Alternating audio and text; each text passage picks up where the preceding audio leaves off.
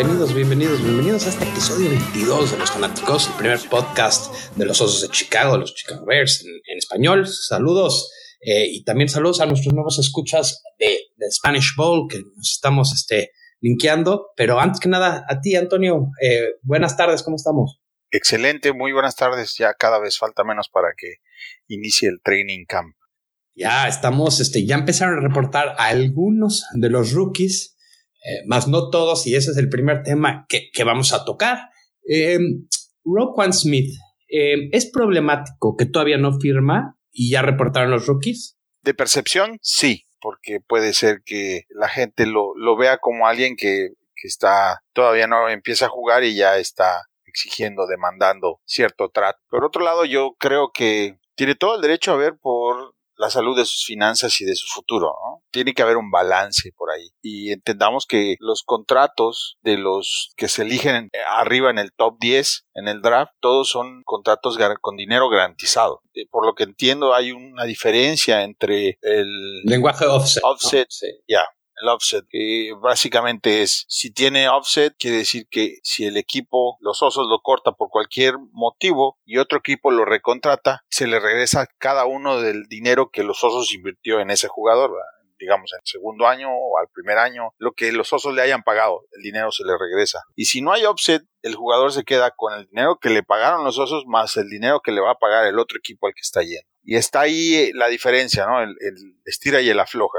Obviamente todo esto es de su agente. Él solamente está siguiendo lo que su agente le está, le está demandando. Pero para, para términos prácticos de fútbol es malo. Es, es malo. Yo, yo estoy de acuerdo. No, no me gusta que no está reportándose. Ahora, eso dicho, como tú dices, esto no podemos olvidarnos que esto es un negocio y, hay ciertas cosas que tienen que pasar antes de que él pise el campo, ¿no? Entonces, ahorita él todavía no tiene contrato, entonces él no tiene por qué estar allá afuera, así no tiene un contrato, eso es normal.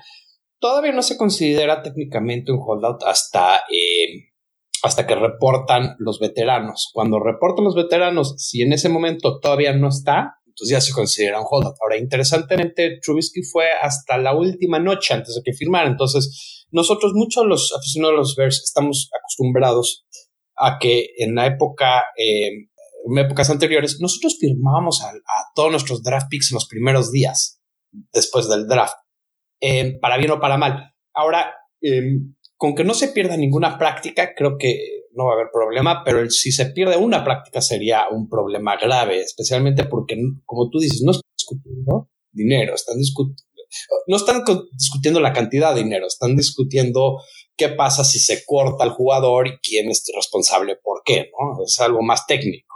Sí, no es el único jugador que, ha pasado por esto, este, digo, en el top 10 de jugadores seleccionados. Ahí está el de San Diego, Bousa, ¿no? Que pasó por lo mismo y al final terminó jugando y todo el mundo está feliz. Sí, pero el caso de San Diego es un poco diferente. Es que yo, yo viviendo acá en Los Ángeles, eh, veo mucho que eh, bueno, ya no es San Diego, perdón. Pero eh, los San Diego y antes y ahora Los Ángeles es conocido por ser el equipo más así. No, no hay otra cosa. Este, con tal de ahorrarse unos centavos, este, están dispuestos a romper su equipo. Eh, es una de las razones que San Diego, teniendo a Philip Rivers, no ha hecho nada y ha sido un, San Diego es un caso especial y no y, y Bosa es el único jugador desde que eh, rehicieron todo ese sistema que realmente se perdió con juegos. Entonces, yo no siento que no nada más no se va a perder juegos, sino no creo que pierda eh, ni prácticas. Creo que los, los dos se van a poner de acuerdo antes y, van a poder, este, van a poder, este, seguir en adelante. Ahora, eso dicho, sí me preocupa que todavía no está y me va a preocupar hasta el momento que, que pise el campo de entrenamiento, ¿no? Sí, y aparte la importancia de, su posición. Veremos qué pasa. Por lo pronto no, no hay que ni alarma ni, ni prejuzgar. Vamos a esperar qué es lo que sucede hasta ahora yo veo como algo, un juego normal de tira y afloja. Ahora, eso dicho, lo, tenemos que tocar, pero vamos a, vamos a, cambiar de tema. Ahora, em, yo quería ver em, contigo una de las posiciones que, más nos interesamos y que más se, ha revolucionado del año pasado a este año es la de receptores, de wide receiver. Del 1 al 5, ¿cuál es tu lista? ¿Cuál es este? Em, eh, ¿cuáles, este, ¿cuáles son tus, tus cinco en orden de que van a jugar? ¿Qué, qué piensas este, que, que van a hacer? No quiero involucrar en esta, en esta discusión ni a running backs ni a tight ends, nada más receptores. Yo veo un orden simple. El número uno es Robinson, el número dos es Gabriel y el tres son todos los demás. Kevin White, eh, Anthony Miller, como es novato, también está en ese mismo bowl. Y Bellamy, Fowler, todos ellos están en el número 3. Iguales, yo así los pongo, pero por ahora no, no veo más allá del 3. Todos están en el 3. Yo lo veo un poco diferente y, y, solamente, y, creo que mi, mi, ranking es, va, a trabajar de otra manera. No, obviamente creo que Alan Robinson, estamos de acuerdo, es el número uno.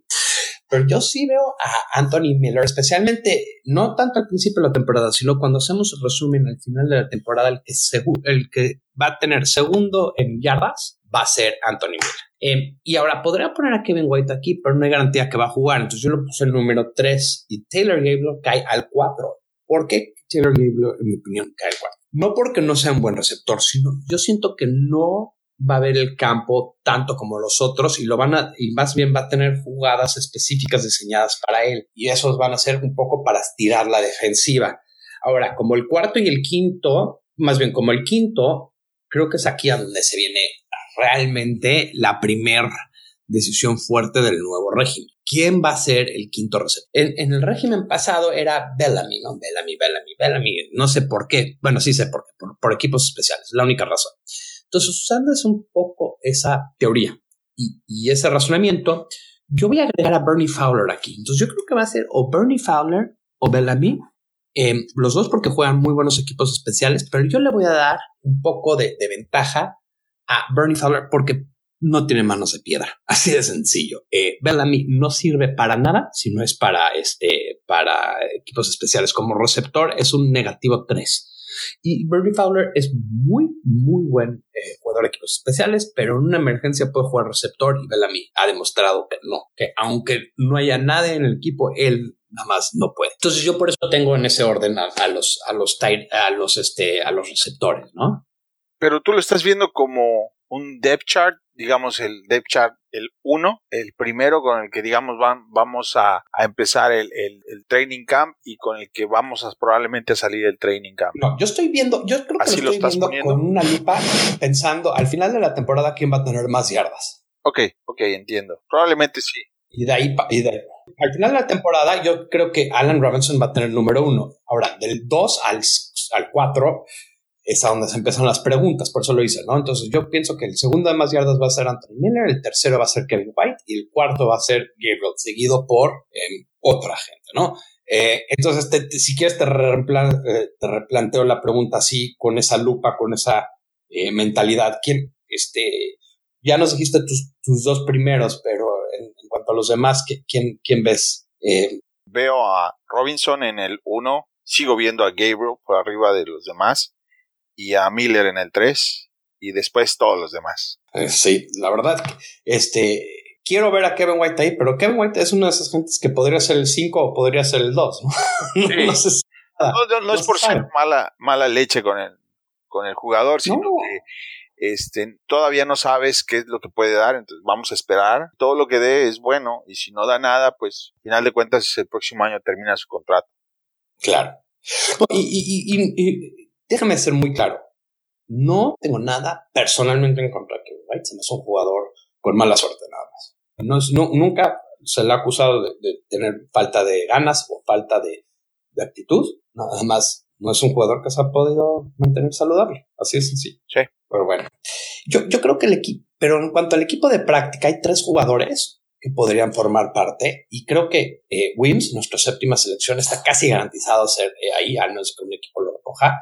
No lo pongo como el último receptor por una razón muy sencilla. No lo veo jugando equipos especiales. Este, no, no, no tiene la rapidez para hacerlo.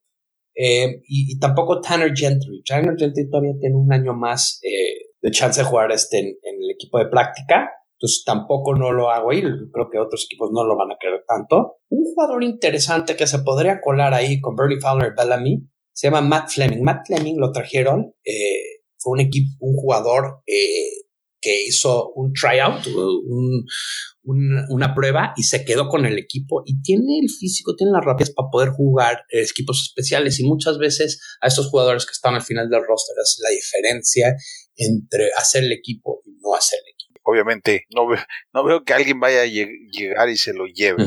Ya es alguien de, de, de, ellos que pues ahí va a estar, la verdad. Tiene todavía carencias. Las pocas veces que lo vimos, uh, sí fueron dos, algunas jugadas explosivas, pero solamente tiene rapidez. Lo demás le falta en todo. Es un jugador con muchas carencias, muchas carencias. Nunca sabes, porque un año, eh, pero lo, que él tiene, no tiene, es que no tiene separación. Este, Antonio, yo el año pasado no lo vi agarrar nada de separación del defensivo. Y si, no puedes tener separación del defensivo, pues es muy difícil ser Sí.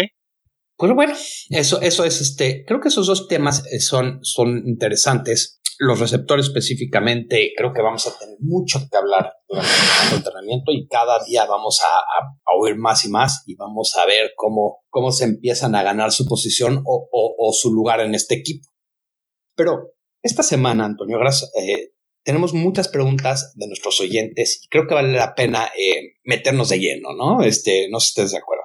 Claro. Bueno, vamos. Este, esta semana eh, vamos a empezar con la pregunta de, Álvaro. Álvaro es este arroba el soges, este el E L J e Z N y nos dice eh, podéis hablar un poco de nuestra línea. Creo que el año pasado Truby tuvo muy pocos segundos para las jugadas antes de placasen y, y este año será más de lo mismo. No sé cómo lo veis vosotros. Saludos. Bueno, saludos Álvaro. Este, Antonio, ¿tú, qué piensas? Primero que nada, Álvaro, muchas gracias por participar con nosotros. Eso es muy importante para nosotros especialmente. Y sobre la pregunta en concreto de la línea ofensiva, eh, pienso que no necesitamos una línea ofensiva premium como la de Dallas o la de los Raiders con un costo muy alto. Tal vez esto es por el diseño. Tomemos en cuenta partamos de, ver lo que se hizo en Kansas City, donde no tienen ningún solo Pro Bowler en, en su línea ofensiva. Sus tres Pro Bowlers fue Hill con equipos especiales, Hunt de running back y Travis Kelce de,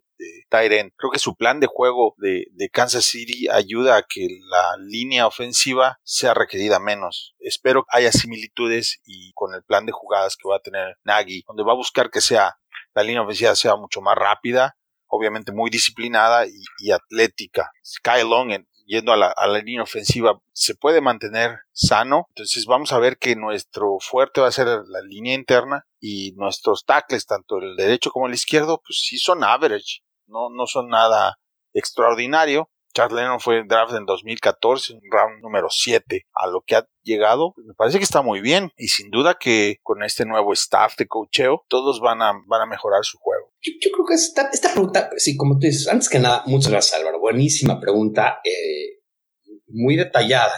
Y, creo que el año pasado los sacks vinieron más eh, por las limitadas armas que teníamos. Este, también, obviamente, eh, una de las cosas que, a, subir esos números fue porque eh, Fox le dijo a Trubisky, tú quédate con el balón. Si hay cualquier duda, sac. ¿no? Entonces eso, eso pone, eh, tira los números un poco, pero nada más para que sepamos, el año pasado eh, permitimos 39 capturas que nos ponen en el lugar 15 en medio de, la liga. Ahora, por promedio de jugada, sube un poco porque no tuvimos tantas, pero yo creo que también son tres factores, ¿no? Fox, los receptores, pero obviamente también Trubisky.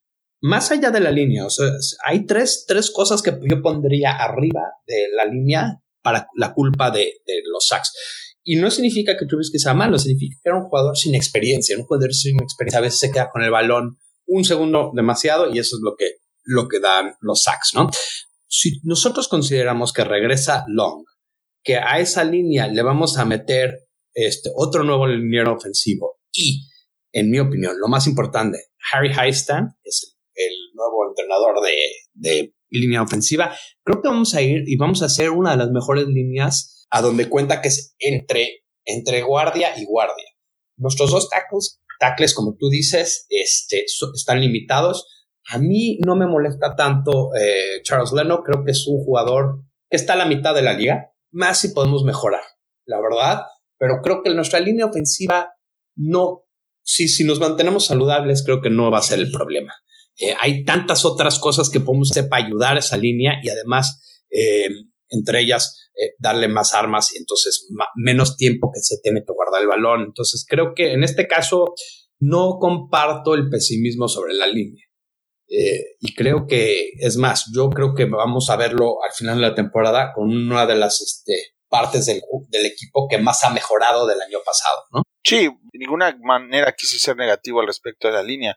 Lo que creo es que para el diseño del plan de juego que se tiene o que esperamos de Nagy, donde bien lo mencionas, el balón va a permanecer muy poco tiempo en donde pueda ser capturado el coreback. Eso va a ayudar muchísimo a que la línea ofensiva suba en sus estadísticas, pero no necesariamente porque es una, una, línea ofensiva como la de Dallas, ¿no? Sino porque en global, como, como conjunto de, ofensiva, funcionan mejor. De acuerdo, o sea, y, en este caso creo que si la vemos jugador por jugador, nos podemos ir con una finta de que no somos tan buenas, pero una ofensiva, una línea ofensiva, eh, normalmente el conjunto es más que la suma de sus partes. Y, con, lo, con lo caro que se ha vuelto la posición, está pagando Raiders y Dallas por esos linieros, a mí me gusta cómo lo está armando Pace. De acuerdo.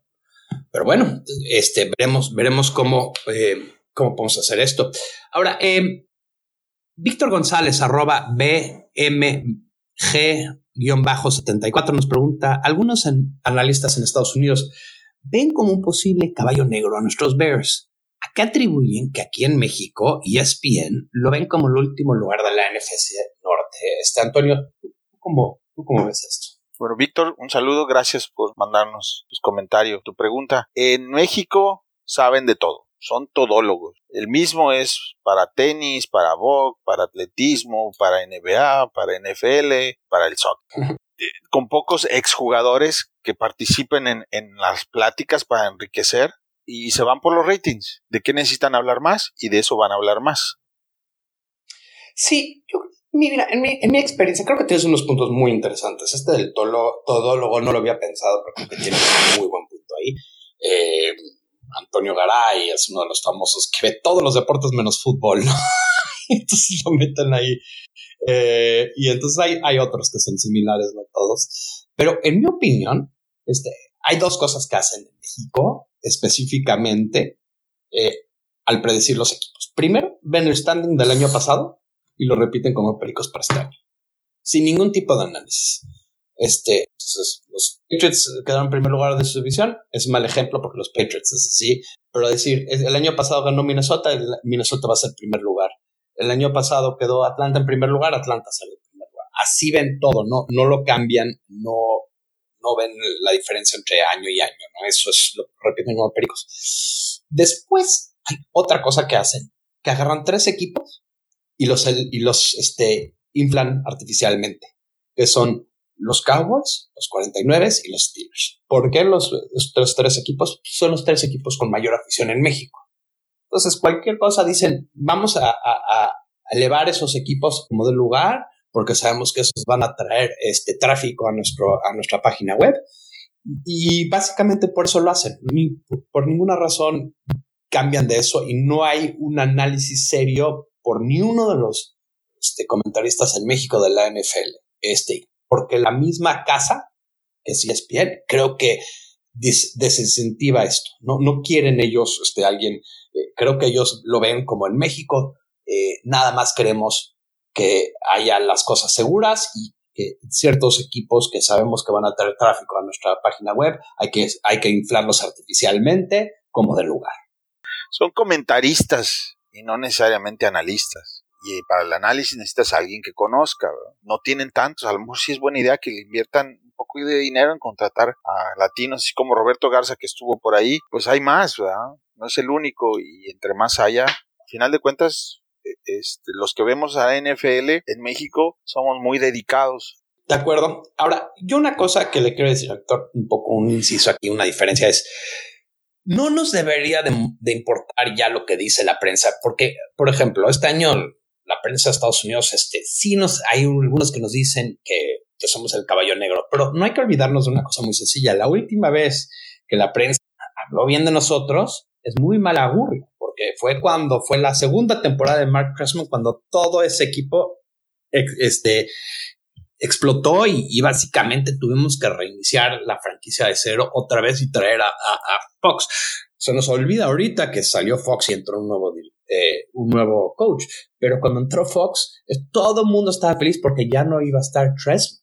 Tresman destruyó este equipo junto con Emery, que era el, el general manager, porque trataron de implementar unas ideas que nada más trataron de de, enseñarle a todos que eran los más inteligentes del cuarto y al final este, no le salió ninguna de sus ideas o muy pocas de sus ideas, ¿no? Entonces, sí, así como escuela Montessori. Exactamente. Como escuela Montessori, todos les dijeron que tú eres el genio, tú eres el genio, tú eres el genio, y cuando explotó el equipo ya no supieron agarrarlo otra vez. Eh, Tressman este, eh, acabó en Canadá otra vez, y creo que Phil Emery, si mal no recuerdo ahorita, es un scout por, por Atlanta. Entonces, él nunca le van a dar otra chance a escoger, eh, especialmente considerando que se nos olvida que él creo que entrevistó a 12 eh, coaches para esa chamba y escogió a Mark Tressman. No habla muy bien de su criterio. Eh, en fin, ya. Sí, ya es. Pero mi punto es, mi punto creo que nada más medular, perdón, Antonio, de esto es, esa fue la última vez que hablaron bien de este equipo y nos fue muy mal. Entonces, no creo que es natural, como nosotros, como, como aficionados, que queremos que hablen bien del equipo, pero la realidad es que no hay razón. No nos han dado una razón eh, tangible para hablar bien si no somos aficionados. Entonces, yo lo que quiero ver es que callen bocas en la temporada, no en la pretemporada. Sí, y bueno, y también viéndolo del otro lado, es bueno que escuches o que opinan contrario, porque si no te vuelves en una, una cama, es básicamente un eco, ¿no?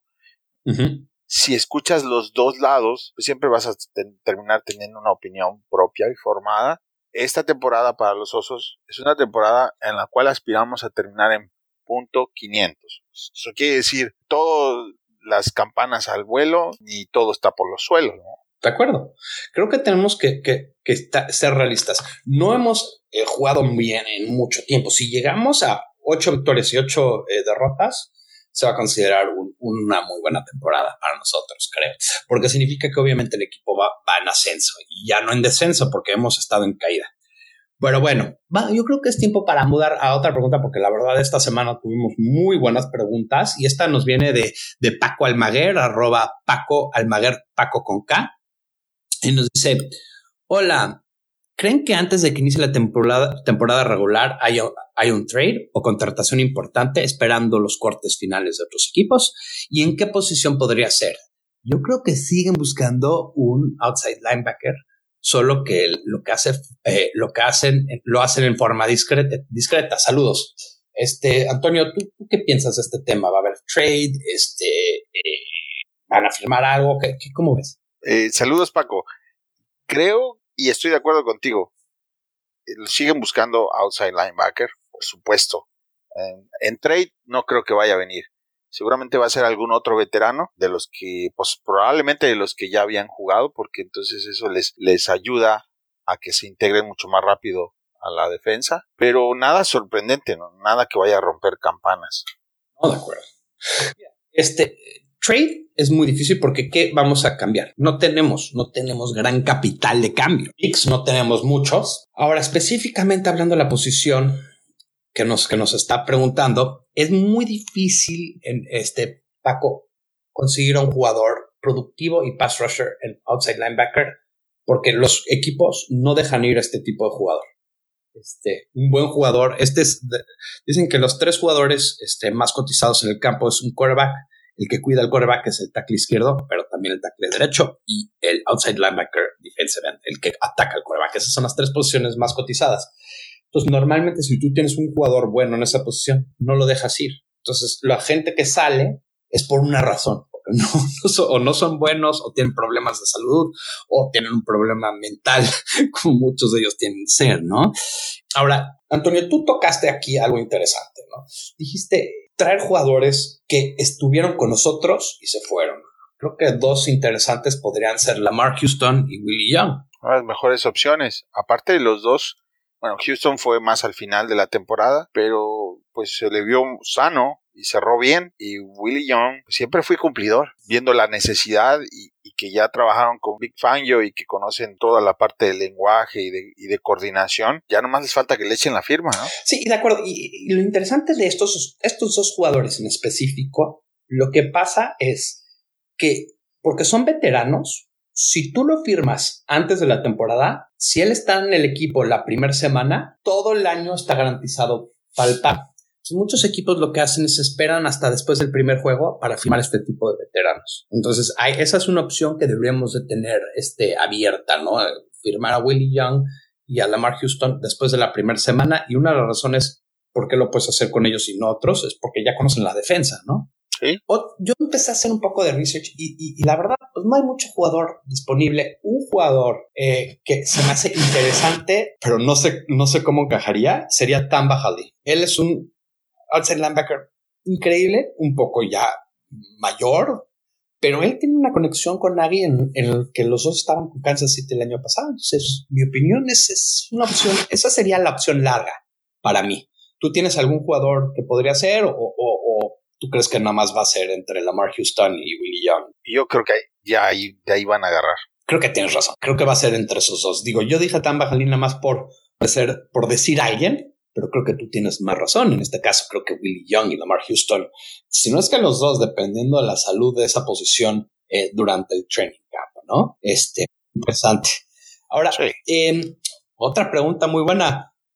Hugo Arciniega, arroba Reus Arciniega, dice, excelente podcast, amigos. Si me regalan un saludo, ¿qué, te, ¿Qué jugarán más snaps? Extraño a Zach. Primero, ahora sí, que yo no saludo. Saludos, saludos, saludos.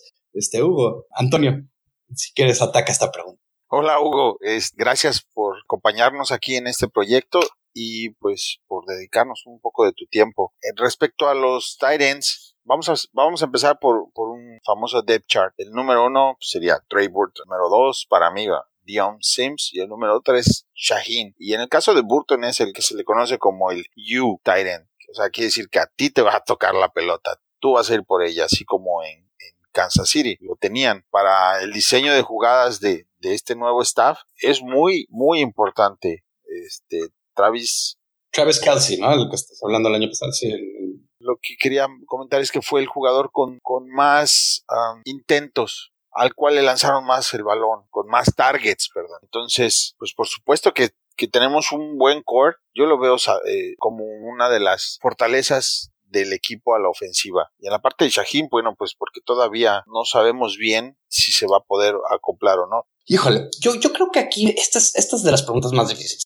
Trey Burton, em, creo que por el dinero que se gastaron en él, por la importancia que va a ser esta ofensiva, sea el número uno, pero de ahí para abajo está abierto. Yo quiero pensar que, que va a ser Shaheen, el número dos. Pero el hecho de que trajimos de regreso a Sims me hace pensar que vamos a usar específicamente, lo vamos a usar mucho. Entonces yo los haría en, en, esa, en ese orden, que sería Trey Burton y después una selección entre, entre Sims y Shaheen.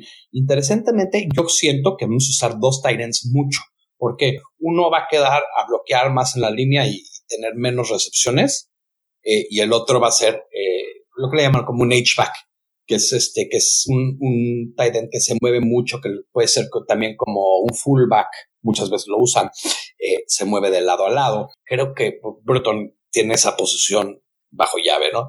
Eh, ya más abajo en el, en, el, en, el, en el equipo hay varios otros que creo que no vale la pena mencionarlos, solamente porque son jugadores, son de relleno y si ellos están viendo el campo mucho, no creo que, porque también Burton es un jugador, pero creo que esta temporada si ven, si, si vamos mucho de esos este, tight ends al final del roster viendo mucho juego, significa que hay un problema, porque inclusive se lastima, no, que, no queremos, ¿no? Pero si alguien se lastima a los tight ends, podemos usar más este, eh, formaciones de receptores. No, no necesariamente tienes que ser terco y creo que esta temporada eh, vamos a tener un entrenador que entiende eso, que dice, bueno, entonces voy a jugar a mis, este, a mis puntos fuertes y a la debilidad de la defensa y no a mis debilidades, la razón por la cual yo veo a Sims por arriba de Shaheen es porque en la parte donde se trata de cuidar al coreback, eh, Sims tiene una ventaja.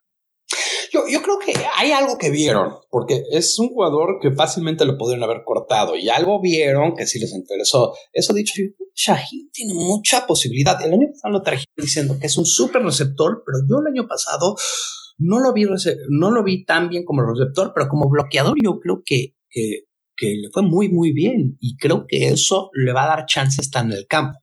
Pero entonces yo si tuviera que hoy en día decir snaps al final de la temporada, ¿quién va a tener uno? Eh, ¿Quién va a tener más? Número uno, pues, para mí en lo personal, sería este Burton, Shaheen y Sims. Pero pues bueno, pues esos son, son, son puras especulaciones que nada más al final de la temporada nos vamos a dar y mucho va a tener que ver con este, con la salud del equipo, ¿no? Sí, y el tipo de jugada que vayan a mandar. Evidentemente, si vas a mandar a, estás en una opción de, de red zone, pues Trey Burton y Shaheen van a ser tus dos mejores armas y no Sims, ¿verdad? Pero bueno, dependerá de cuántas veces llegues a esa, a esa famosa red zone.